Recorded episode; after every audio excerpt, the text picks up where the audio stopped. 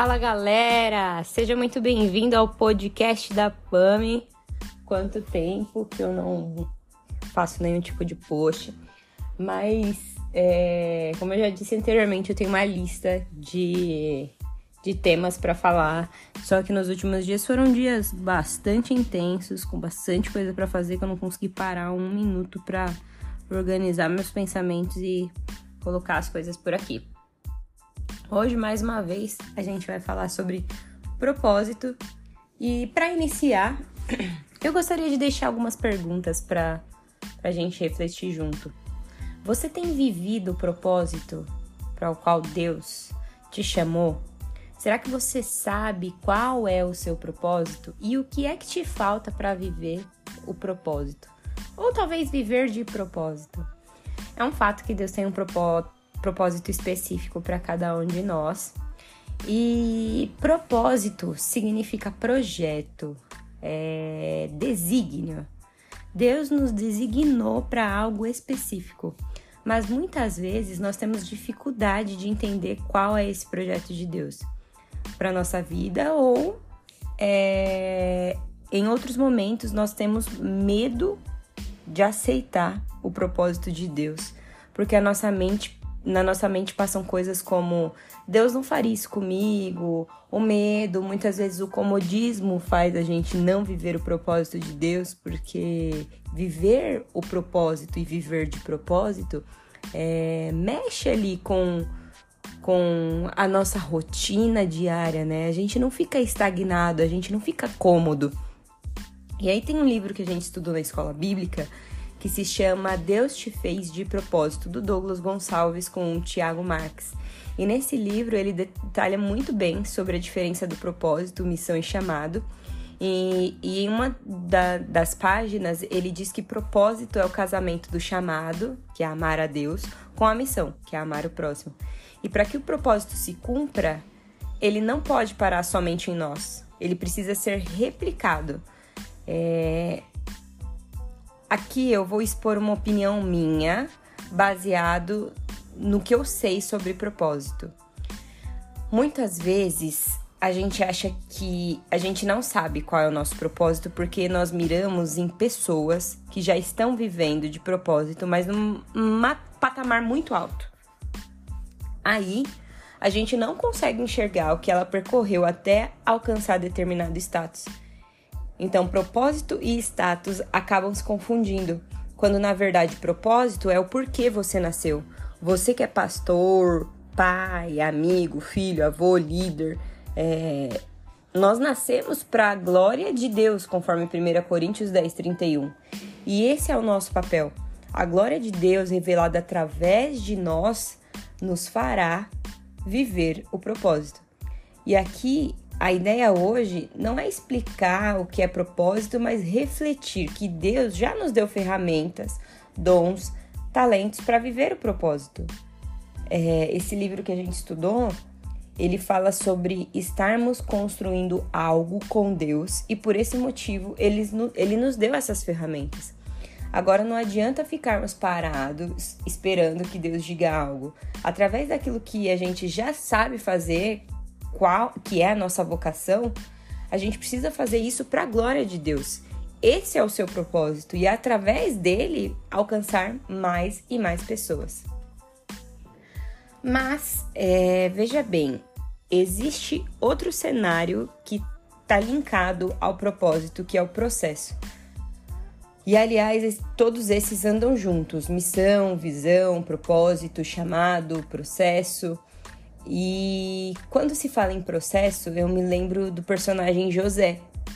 Lá em Gênesis 37 começa a história de José e a Bíblia relata que Jacó gostava mais de José, porque ele tinha nascido na velhice de Jacó. Então mandou fazer uma túnica bem top para ele.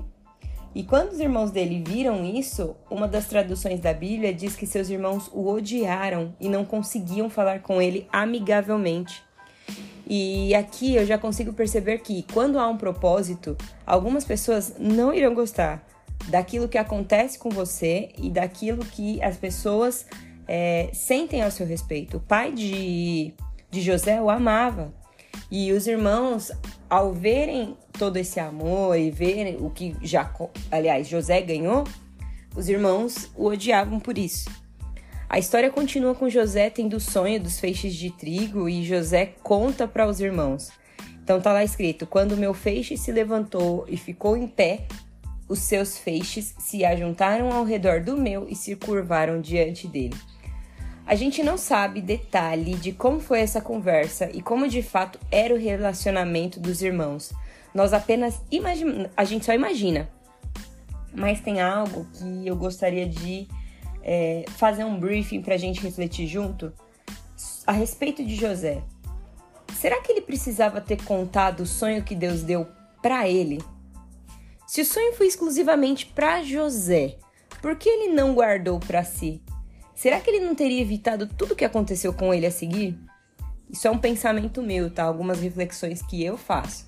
Porque Deus deu um sonho para José, José vai lá e conta para os irmãos. É, nem tudo aquilo que Deus revela para você, você precisa sair contando para as pessoas. Quando José conta esse primeiro sonho, os irmãos dele passaram a odiá-lo ainda mais.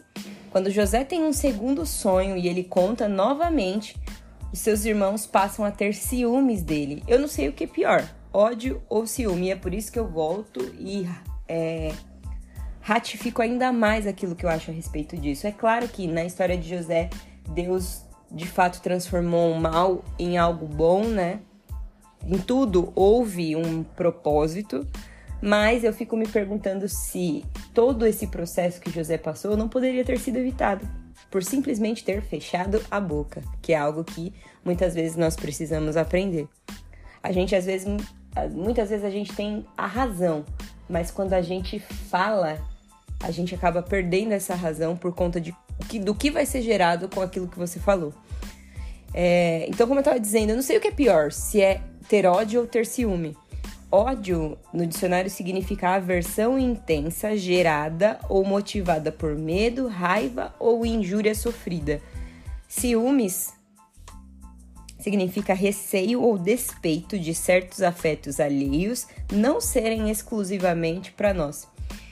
E, a, e aí a Bíblia conta que José foi vendido como escravo pelos irmãos. Os irmãos mentem a respeito de sua morte. José vai parar na casa de Potifar o oficial do faraó e capitão da guarda. Lá ele se torna administrador dos bens de Potifar, porque José era abençoado por Deus. E olha que interessante. Quando você é abençoado por Deus, e aí já começa a questão de José viver o propósito dele, a, tudo aquilo que é, Deus colocava sobre José derramava e respingava nas pessoas que estavam ao redor dele. Foi isso que Potifar viu. É, ainda acontece que lá a esposa de Potifar conta uma calúnia a respeito de José, ele é mandado para a prisão. Na prisão, José se torna encarregado do carcereiro, porque José tinha êxito em tudo que ele realizava. E, e ele interpretou sonhos ali, mas mesmo assim esqueceram dele. Bom, a história segue, mas eu quero antes fazer uma pausa para a gente perceber que, mesmo vivendo o propósito, existe um processo enquanto estamos vivendo o propósito de Deus.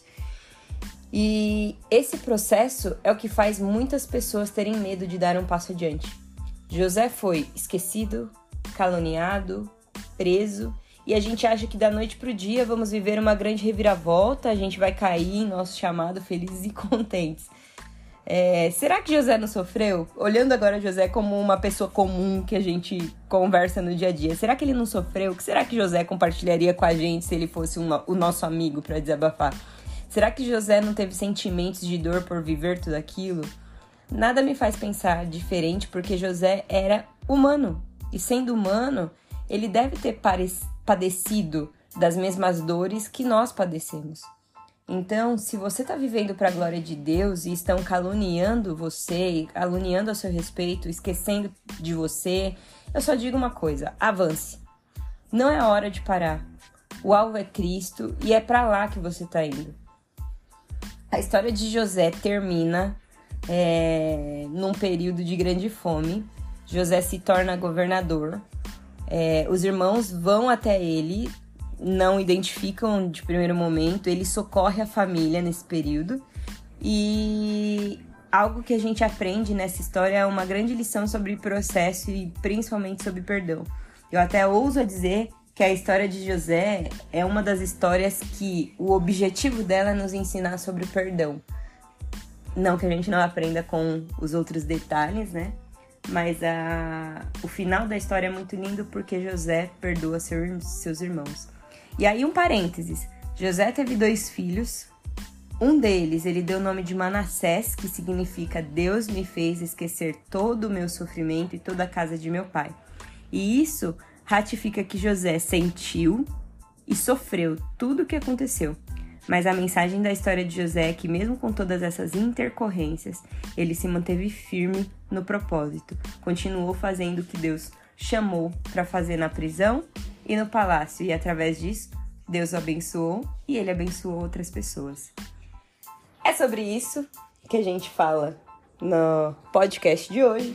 Eu espero que você reflita um pouco a respeito do propósito, se você de fato tem vivido aquilo que Deus preparou para você e o que te falta para viver 100% integralmente do propósito. É, logo em breve a gente vai falar sobre um tema é, bem bacana que eu passei nos últimos dias, nos últimos dias, aliás. É... E eu espero que você continue aqui comigo sempre. E logo em breve a gente vai ter uma boa sequência aí de podcasts semanais. Um beijo e falou, falou, falou!